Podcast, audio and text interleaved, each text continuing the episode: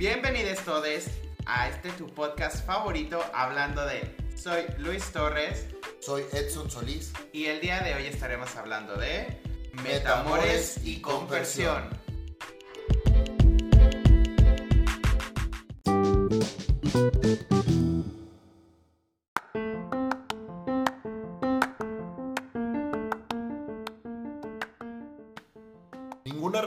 Es todo el tiempo como un sol resplandeciente, pero una vez que has aprendido cómo jugar en la lluvia, descubres el secreto de lo que es sobrevivir la tormenta juntos. La persona que amamos al principio puede o no ser la misma que amemos al final. El amor no es una meta, sino un proceso a través del cual una persona intenta conocer a otra.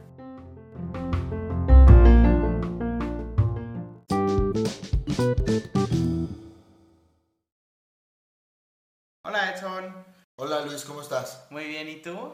También muy bien aquí. Vamos a degustar una, una rica cerveza esta tarde para platicarles de este tema, con el que básicamente estaríamos concluyendo la parte de lo que nos han pedido acerca de lo que es el poliamor, el amor libre, las relaciones abiertas, etcétera. como que esta parte. Con esto cerraríamos a lo mejor este tipo de, de tema, eh, con estos dos conceptos que, que traemos. Eh, les decimos salud a, a todos porque vamos a degustar una, una bebida espirituosa eh, con, con todos ustedes. Ah, ¿Qué te parece esto del metamor? Y la conversión. Salud a todos, están ahí también, entonces a gusto y si no con un cafecito.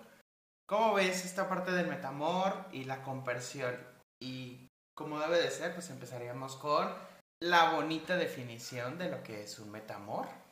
Bueno, pues para empezar estas dos palabras les van a sonar súper raras. Ah, Por ahí en el episodio pasado platicamos un poquito. Bueno, yo les hice referencia a ellas, pero no andamos acerca de su significado y alcances que puede tener. Pero eh, hoy les traemos más a detalle qué es. Dicen que esas palabras dónde están. Bueno, para empezar ni las van a encontrar todavía en el diccionario.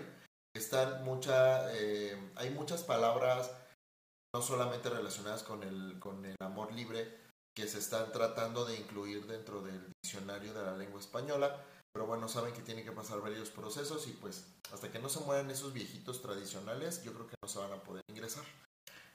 Pues sé si los viejitos, perdón, pero bueno, es la educación que ha pasado de generación en generación. Y más bien hasta que se comience a aceptar más este tipo de, de relaciones, este tipo de, de, de vínculos.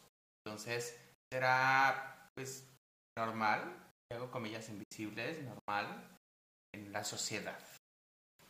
Pues el hecho de que no, de que no em- aparezcan en un diccionario no quiere decir que no podamos hacer, eh, no Uso de podamos ellas. hacer uso de ellas o que no podamos definir de alguna manera eh, estas em, fases o, partes de- que tienen que ver con el metamor, porque al final, eh, si algo hemos aprendido de, la monogamia, es eso justamente, ¿no?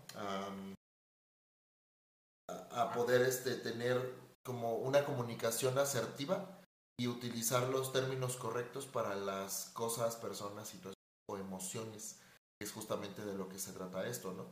Eh, los metamores, en, en pocas palabras, son eh, personas, Ajá. entonces eh, tenían que tener como alguna etiqueta, como eso que nos gusta mucho poner etiquetas, y pues la definición que yo les traigo, el metamor o metamour, es como lo pueden encontrar buscando en Google, es el término utilizado para referirse a la pareja de tu pareja. Es decir, la tercera persona en la relación que se vincula con tu pareja principal. Es, el amor al amor de tu amor.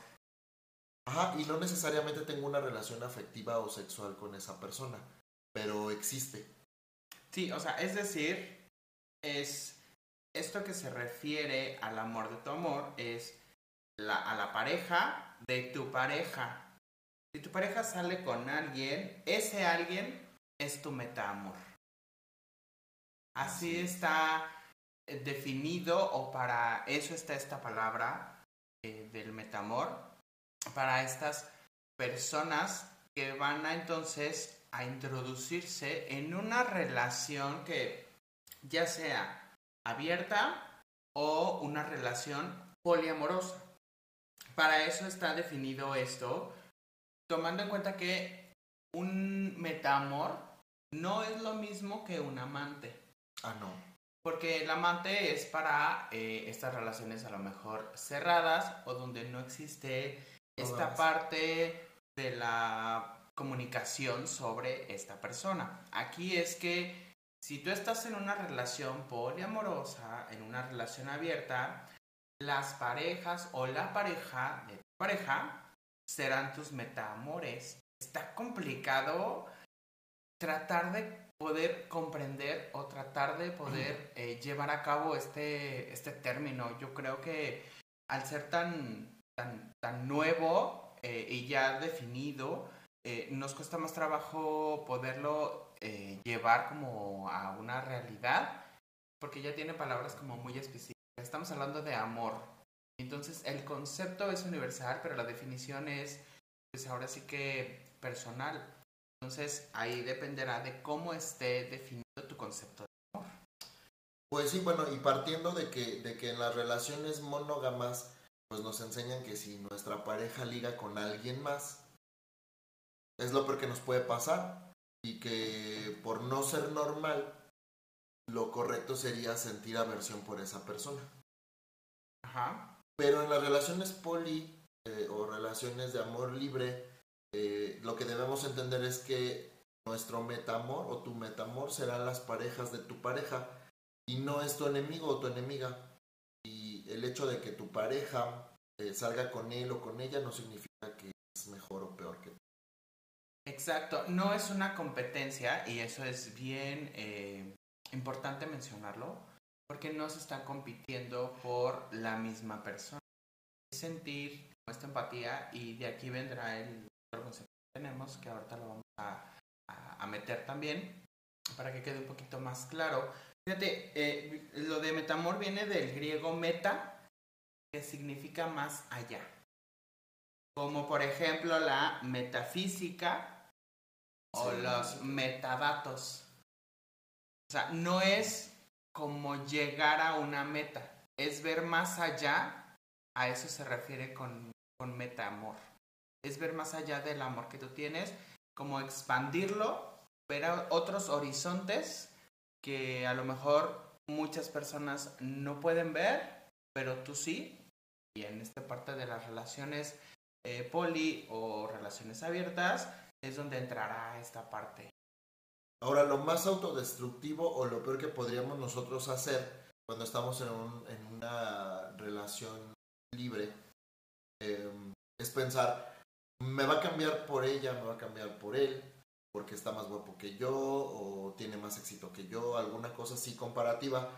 No debemos hacer esto.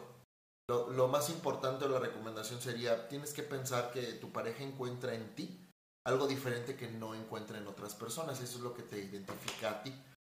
Y el hecho de que, de que tu pareja tenga relación con otras personas no significa que debas llevarte bien con tus metamores.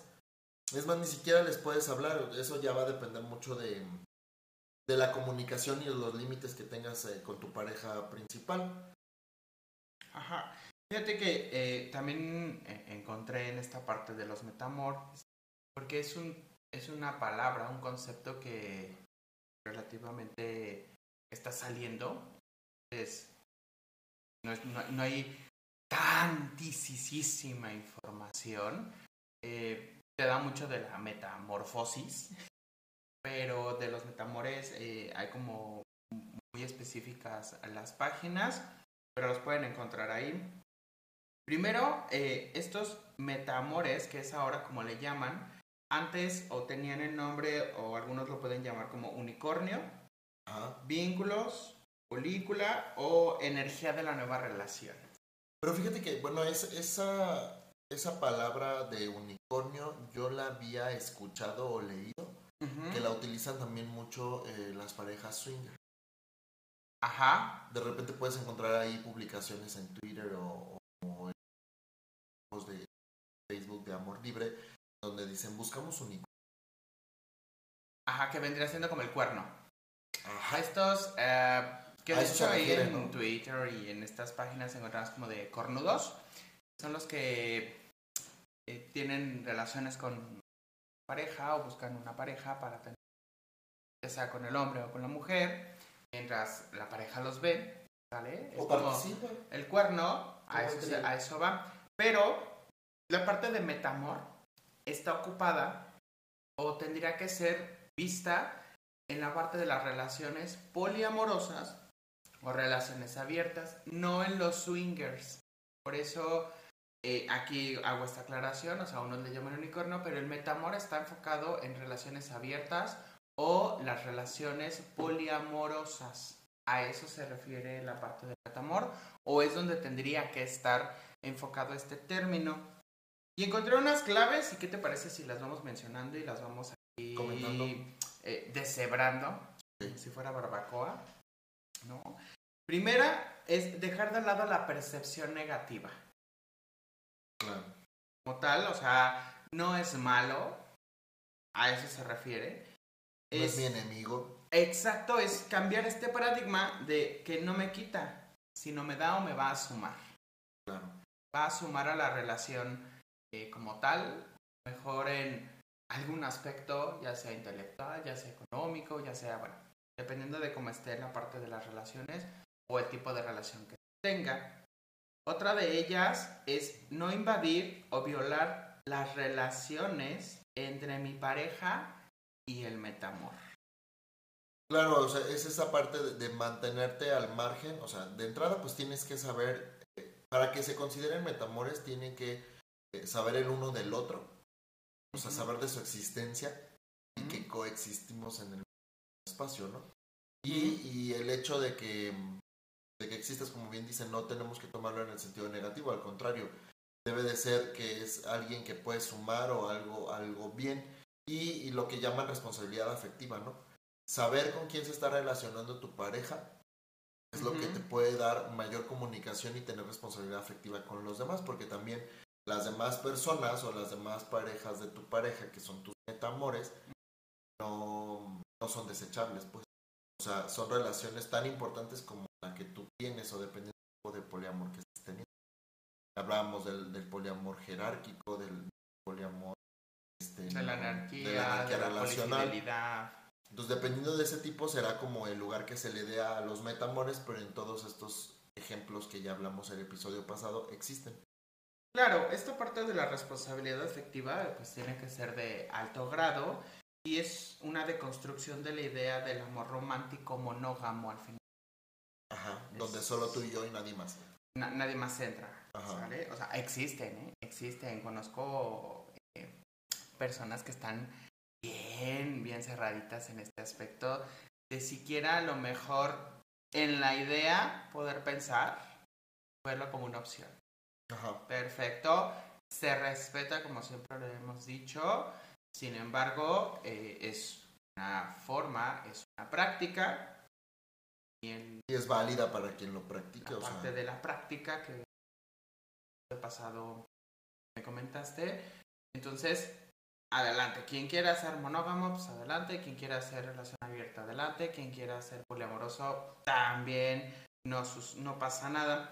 Y aquí, antes de continuar con esas claves, me gustaría que empezáramos a incluir el otro concepto, que es la conversión, porque va muy relacionado con estas claves que tengo de la parte del metamor. ¿Cómo ves? perfecto. A ver, eh, vamos con la bonita definición de lo que es la conversión. ¿Qué, qué nos encontraste? ¿Qué traemos aquí a, a la, a la mesa, Edson? Bueno, la palabra conversión hace referencia al estado de felicidad que produce recibir la felicidad de otro. Es un estado positivo de la mente y podría decirse que se trata de la empatía en su máxima expresión. Dicen que sentir satisfacción por la dicha del otro es como ser feliz dos veces. Por lo tanto, pues se trata de una condición muy positiva y edificante. El episodio pasado yo les decía que, para mí era más fácil entender que la conversión era lo contrario a los celos, porque normalmente identificamos los celos como algo negativo dentro de una pareja. Pero hablando de poliamor, no, no es exactamente así porque eh, ya nos habías comentado en alguna ocasión que los celos son algo natural, pero hay sus límites, ¿no? Y al final el hecho de que, de que, nos, de que estés en una relación abierta, poliamorosa o, monógama, no significa que los celos sean malos del todo. Van a existir, sin embargo, en este, en este tipo de, de amor libre, cualquiera de sus acepciones, existe este otro concepto adicional a los celos que vendría a ser como algo contrario, que se llama compersión. Así como si fuera comprensión, pero se acomodan diferente las, las letras. Es compersión como de comper. Sion. Es que está rara. E, es, se puede confundir. Sí. Se puede llegar a confundir. Pero sí, realmente es un estado empático de felicidad y deleite que va a experimentar, vas a experimentar cuando otro individuo, otra persona, experimente pues con ya sea tu pareja en este caso, porque de eso va este, este de la conversión.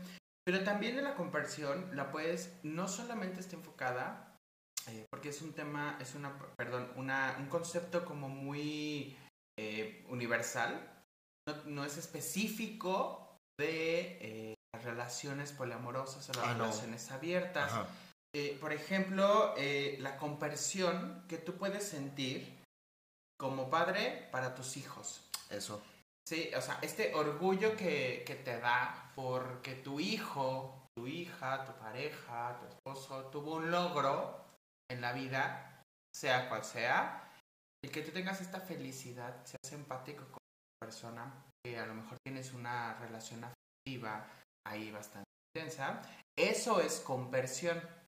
Si bien en las relaciones abiertas o las relaciones poliamorosas eh, tendría que subir ese nivel porque, bueno, aparte de que a lo mejor, no sé, lo ascendieron en el trabajo, este, le fue bien en el día, qué sé yo, es desde la parte de la práctica sexual, ojo, porque ahí es donde van a entrar estos eh, celotes que no tienen maíz Federica Peluche en su, en su curso. En su curso, ahí lo tomó ella y ahí le decían. Entonces, donde vamos a encontrar que la conversión en este tipo de relaciones tiene que ser más elevada, más empática, entonces este estado de felicidad porque tu pareja esté disfrutando con otra persona. Lo estés o no lo estés viendo, pero lo sabes, porque recuerden, desde que hablamos de esta parte de las relaciones abiertas, algo que es sumamente importante es la comunicación, el consentimiento y obviamente la, honestidad, la sinceridad que se va a tener eh, con respecto a esto. Y esto tiene poco, fíjate que inició en San Francisco, California, donde hay una comunidad enorme eh,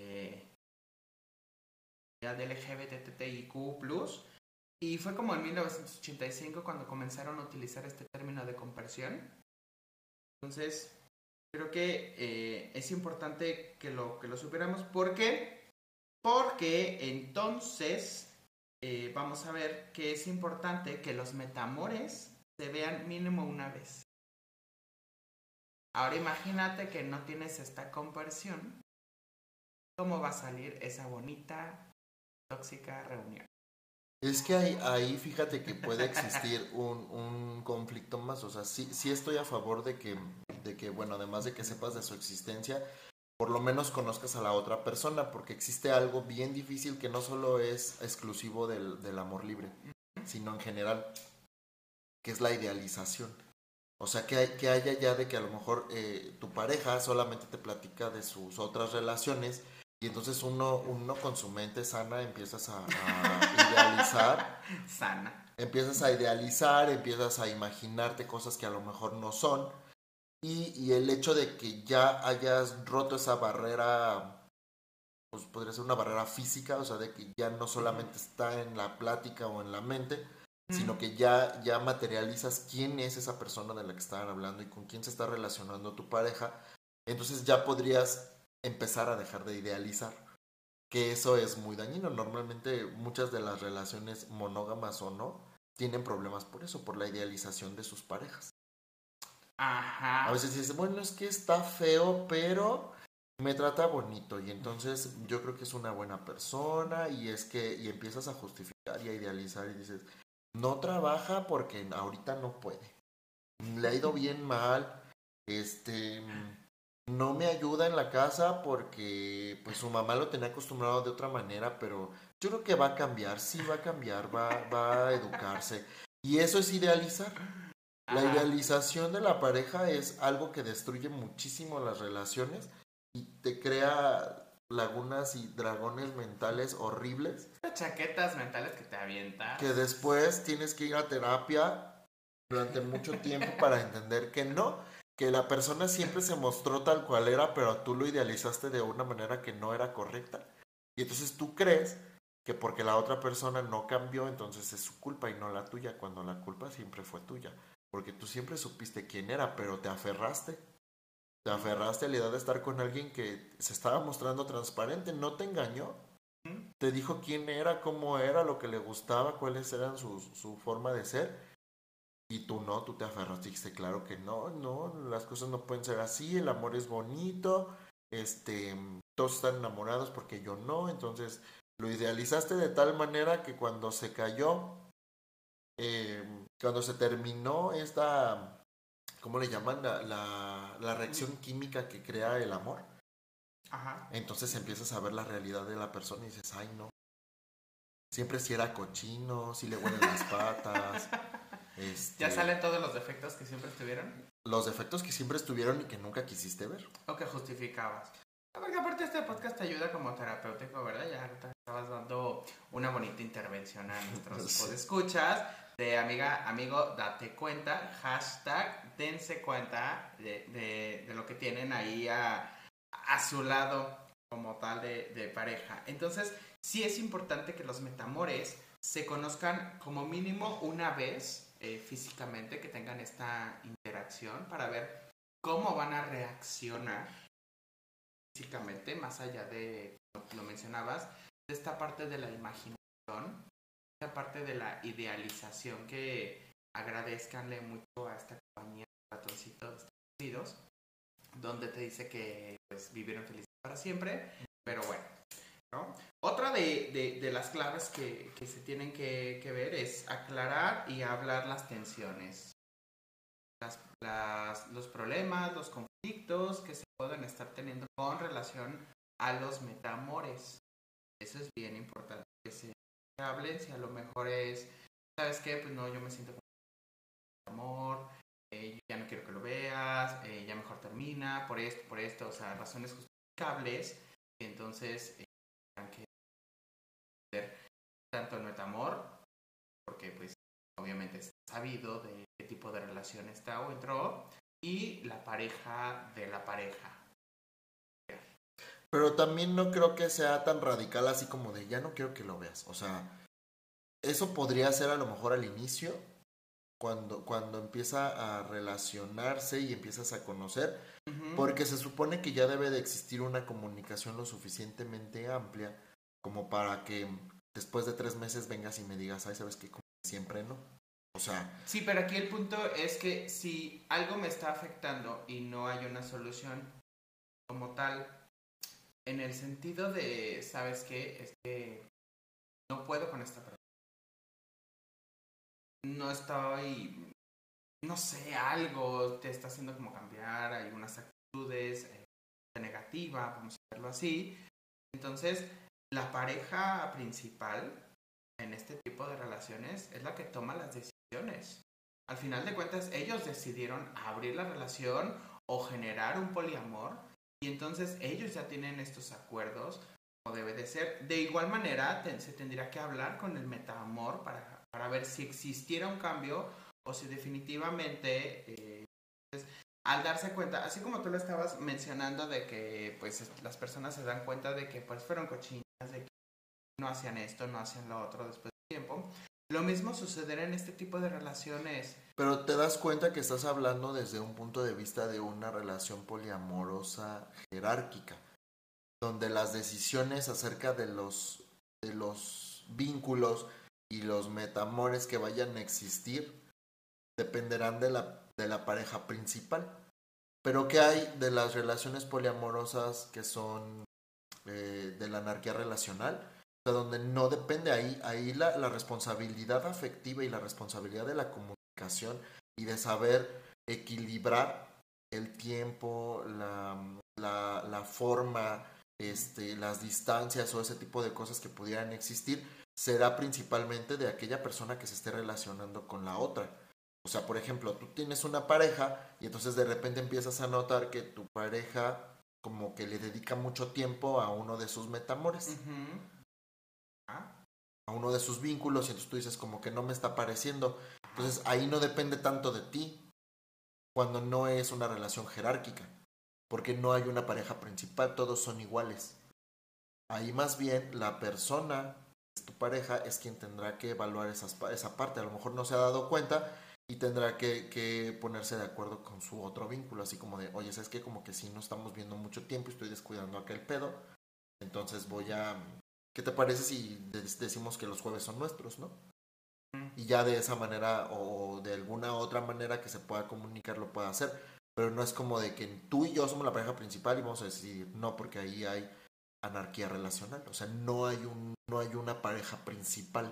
Por eso se le llama así. O sea, lo que tú estabas diciendo es correcto, pero cuando hay, cuando hay amor jerárquico, poliamor Ujú. jerárquico. Pero cuando no, esta parte de la anarquía. ya no depende de ti, depende de tu pareja. Ujú. Ok. Eh, sin embargo, eh, sigo insistiendo que será la comunicación sobre este tipo de, de las tensiones, hablar, el dialogar, generar soluciones Sí. sobre este tipo de, de situaciones. y de ahí, fíjate que viene otra de las claves que es dialogar sobre estas fechas importantes como aniversarios, cumpleaños, Navidad. Pues el de por sí está cabrón a veces acordarte de los aniversarios de, de una relación, imagínate tres. No, bueno, o sea, fueron ejemplos de fechas importantes, pero Ajá. es como eh, el dialogar sobre ellas. Pon tú, no el aniversario. Navidad, cumpleaños, Sí, porque nada más tienes una Navidad, o sea. y tienes un cumpleaños. Ajá. Y es como, ¿qué vamos a hacer? ¿Me lo vas a festejar tú? ¿Me lo vas a festejar tú? ¿Lo festejamos los tres, los cuatro o los que estén en la relación? ¿O cuántos metamores? ¿O todos juntos? ¿O nadie? ¿O, o qué? Eso es lo que se tiene que hacer. O sea, O cada quien por su parte. generar los acuerdos al final de cuentas, como hemos estado diciendo. Otra de las claves es el bienestar de los metaamores, es bien importante. Al tener un metaamor, entonces estás viendo más allá de tu pareja, ponerlo así.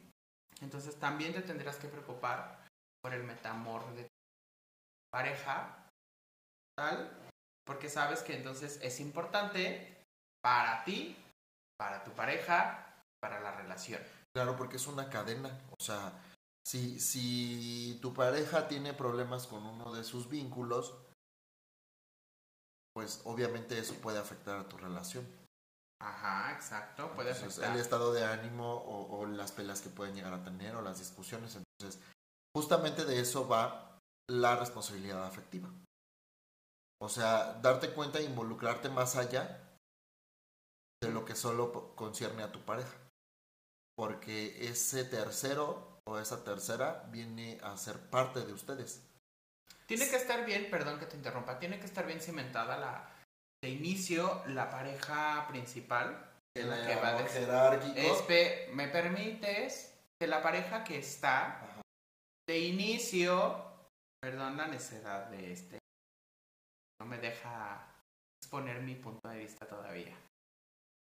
Cuando vas a abrir una relación, estás en una relación monógama y después será una relación abierta donde generarán acuerdos, entonces verán todo este tipo de, situaciones que ya hablamos en el episodio de relaciones abiertas y cuando estás en la parte del poliamor de la misma manera tendrás que entonces eh, generar estos acuerdos pero ya con otra persona.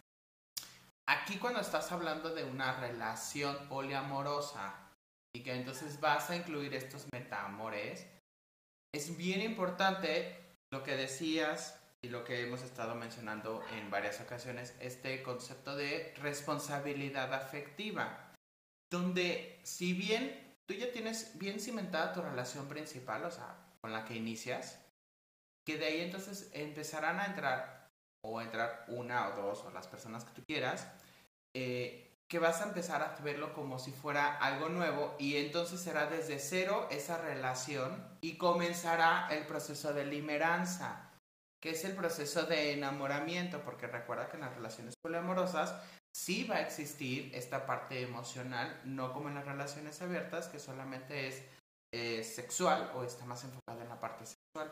En la parte de los poliamorosos, ahí sí van a existir estos vínculos afectivos donde entonces si tú estás conociendo a una persona, entonces es, a lo mejor te demanda tiempo, que porque el regalito, que el detalle, tal, tal, tal, tal, tal, más mensajes, y empiezas a descuidar a tu relación eh, de más tiempo, vamos a ponerlo así, porque bueno, tu, tu mente no, no, se abrió en este, eh, en este concepto, entonces por eso pongo eh, tu relación de más tiempo.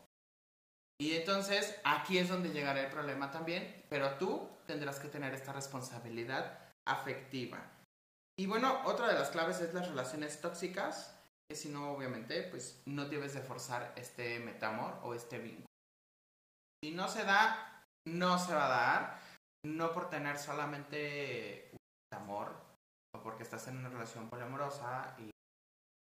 Bueno, pasan las relaciones monógamas, creo que estas claves también las pueden utilizar para relaciones abiertas, las pueden utilizar para relaciones más, donde al final de cuentas es la comunicación, es la confianza, y entonces son estos acuerdos que se deben de tener, estos límites que se deben de tener, y si algo no va a funcionar en una relación, no la force. Como siempre. Como, como creo que, que debe de ser. Fíjate que se instauró eh, la National Coalition for Sexual Freedom, que es la NSSF, que es la Coalición Nacional por la Libertad Sexual, el día 28 de febrero como el Día del Metamor. Órale. Existe el 28 de febrero como el Día del Metamor. ¿Cómo es? Pues bueno, ya ahora le ponen este días a todo, ¿no? También hay Día de la Vagina. Ajá, pene. Del pene, no sé cuándo es el Día del... Los que más conocidos son como el Día del Amante. ¿Cuándo es el día del amante? El 13 de febrero. Sí. Un día antes. Sí, en serio. Debería de ser el 15. Siempre es como antes. No sé por qué, pero existe. Es que mira, no es que yo no me haya abierto, lo que, lo que tú comentabas es correcto, nada más que está basado en un esquema de poliamor jerárquico, donde tú pones, pones como sobre la mesa el inicio de una relación poliamorosa desde una relación cerrada. Pero no todas las relaciones poliamorosas empiezan así. Sin embargo, hay personas que, que sí deciden entrar en el poliamor desde inicio. O sea, ¿qué hay, por ejemplo? O sea, a lo mejor eso podría ser el ejemplo de una relación, o sea, de una pareja, ¿no? Pero ya cuando están en poliamor, cuando tú empiezas ya individualmente con otra relación dentro de este poliamor, evidentemente le tienes que informar, oye, yo estoy en otra relación y estamos en una relación poliamorosa y hay más personas. Si le va a entrar, entonces esa persona va a entrar de lleno desde, desde el poliamor. Y entonces identificará si es una relación jerárquica o es una relación anárquica, donde no hay una pareja principal. O hay personas que desde, desde solteras, hay un por ahí un, un podcast este, que, que es una pareja, un hombre y una mujer, que ellos platican su historia y dicen que ellos empezaron, venían de otras relaciones, ya habían probado relaciones abiertas, monógamas, ya habían tratado de probar el poliamor. Y cuando ellos empiezan su relación, empiezan como poliamorosos desde el principio. Y deciden tener poliamor anárquico. Donde empiezan ellos dos, pero al mismo tiempo ya la chica estaba como conociendo a alguien más. Entonces ya empezaron desde el principio con, con, poliamor, o sea, generar vínculos o armar esta red de personas desde el principio, o sea, no pasaron por todas las etapas. Si bien lo hicieron desde su, de, desde su historia, pero ellos como pareja no empezaron, perdón, como, no empezaron como, como una pareja monógama, pues, o sea, desde el principio empezaron así. Sí, pero el punto es aquí la responsabilidad afectiva. Ah, sí, claro. Que tiene que existir, que al final de cuentas, Siempre. cuando vas a abrir una relación, empiezas una relación, etcétera, como sea, poliamorosa, monógama o relación abierta, tiene que existir esta parte de la responsabilidad afectiva. Sí. Porque entonces le puedes brindar más tiempo a uno que a otra, a otra parte de los metamores, o estos vínculos, o de estos unicornios, o de la película. Eso es el punto que quiero que, o que quiero explicarles a los podescuchas. Ajá. Si me explico, que Sí, les sí, sí. quede claro este punto de la responsabilidad afectiva. Independientemente de si comenzaron desde el primer día de hola me llamo Juan, hola me llamo María, hola me llamo Pedro y me llamo Luis, qué sé yo, vamos a ser poliamorosos. Al final de cuentas es un proceso de limeranza que se tiene que llevar si es una relación poliamorosa donde viene este enamoramiento y toda la cuestión y entonces a lo mejor alguien me, me lleva más tiempo que la otra persona y estoy descuidando entonces una de las partes. Eso es, ese es el punto, pero tú te me adelantas luego, luego y, y quieres encajar tu cuchillito, discúlpenlo, pero así es en la vida eh, cotidiana, este, simplemente lo expresa aquí, es algo que ya lo voy a mandar otra vez a terapia para que ya saque eso, ya está. Sin embargo, esta parte de la conversión, y quiero hacer eh, un punto aquí, que eh, no es estar exento de vivir diferentes formas en las que los celos se pueden manifestar. Entre esas, que una persona por lo mejor se altere demasiado, eh, puede ser una forma de expresión de celos, a lo mejor un poquito más elevada. No es eliminar o erradicar los celos, así como lo hemos visto en estos episodios que hemos mencionado de las relaciones abiertas y los poliamorosos. No va a extinguir la infidelidad y tampoco esto de la conversión extingue o elimina a los celos. No, porque son, son sentimientos diferentes. Son sentimientos naturales, los celos, los que sean diferentes, son sentimientos naturales y entonces es donde dices, sí, sí me dan celos, pero es cómo los voy a controlar y eso, como ese control de decirme, bueno, sé que le está pasando bien, sé que está segura o seguro, y sé que vamos a estar en comunicación. De ahí que siempre lo hemos dicho y vuelvo, a lo mejor soy tan reiterativo con esta parte de la comunicación que se debe de tener en cualquier tipo de relación. ¿Cómo ves? Sí, eh, es bueno, es que ese tema de los celos es, es como está muy relacionado a, pero lo que te decía, normalmente las personas relacionamos a los celos como algo negativo. O sea, es como muy común que lo veamos de esa manera. Y hay quienes dicen, eh, el- cierta cantidad de celos es normal. Porque siempre tratamos de, de normalizar las cosas. Y ya poniéndole normal, ya. Ajá, siempre tratamos de, de- de normalizar las cosas, pero como bien dices, o sea, el hecho de que, de que tengamos acuerdos o que estemos de acuerdo, que estemos muy de mente abierta, no significa que no vayamos a sentir celos, porque como bien lo dices, es un sentimiento natural que todos tenemos que sentir. Aquí la cosa es, como bien dices, yo, yo lo identifico o lo conozco como racionalizar los celos. O sea, en su momento identificar el sentimiento que estoy teniendo y entonces analizarlo, poner eh, sobre la mesa qué voy a hacer con ese sentimiento.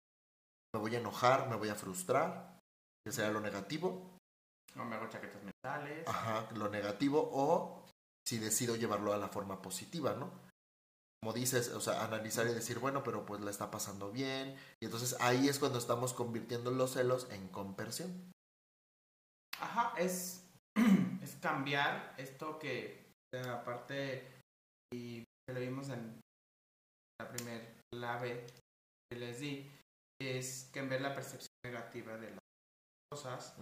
estamos muy acostumbrados, que una educación, entonces hay que erradicar esa parte, en verdad. Hay conceptos que están muy tradicionales y tradicionalistas que siguen digamos, funcionando en esta actualidad, la gran mayoría ya son completamente obsoletos.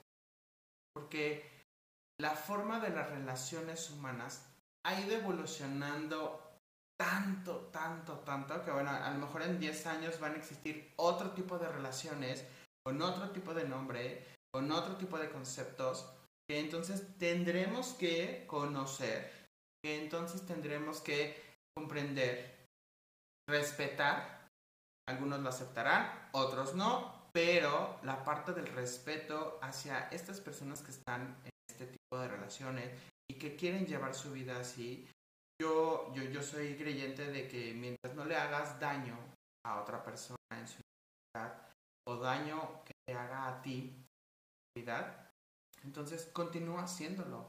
A final de cuentas estamos hablando de que es amor uno de los sentimientos más fuertes que pueden existir. Muchísimos autores eh, lo toman como el sentimiento más grande que podemos tener. Si tú lo tomas así, está bien. Entonces, simplemente es una forma diferente de relacionarnos y esta parte de los metamores es, bueno, un concepto que se creó más, a lo mejor, para definir un poco más esta parte de las relaciones eh, tienen eh, tu pareja, tal, y lo de la conversión, que es esta parte del estado empático que puedes tener, porque a lo mejor tu pareja está disfrutando con otra persona, ya fue porque fueron al cine, salieron a cenar, están teniendo relaciones, eh, están platicando, etc. Pero tú ves feliz a tu pareja y eso te hace feliz. Sí. A eso se refiere entonces esta parte de los metamores y la parte de la conversión. Con eso ya tenemos completo el esquema que les habíamos dicho. Como si fuera de vacunación, por cierto, vacúnense, vacúnense, no sean antivacunas. Hashtag no pati Navidad. Aquí no pati Navidad, vacúnense, es la salud. Les recuerdo también que eh, me pueden ver en YouTube. Ahí estoy subiendo videos. Eh, son videos cortos, como de 5 minutos, para que podamos aprender sobre diferentes, diferentes temas. Recuerden que cada lunes subimos un nuevo episodio de este podcast. El siguiente episodio, híjole, eh, nos va a ayudar mucho a entender la jerga. La jerga actual o este lenguaje actual. Sí, si usted es esa persona que nació en los ochentas, finales de los ochentas, ya rayando en los noventas, este, o de los noventas como el 98 más o menos. O sea, si usted tiene más de 20 años, seguramente muchas de estas palabras las ha escuchado, las ha leído, este, o alguna cosa así. Entonces vamos a hablar acerca de eso, la jerga actual de pues, lo, la, la nueva generación. Para que podamos estar en onda. En, onda. En onda. en onda. en onda, eh, que vamos a ver a qué se refiere y algunos conceptos que eh, están utilizando los jóvenes que pueden ser eh, muy peligrosos también para ellos, obviamente. Y ojo para los que tienen hijos, chequen, chequen esa parte. Muy pegrilosos, dice, dice Kimberly, la más preciosa de las pérdidas. Ah. Muy pegriloso, es peligroso, pegriloso. ok.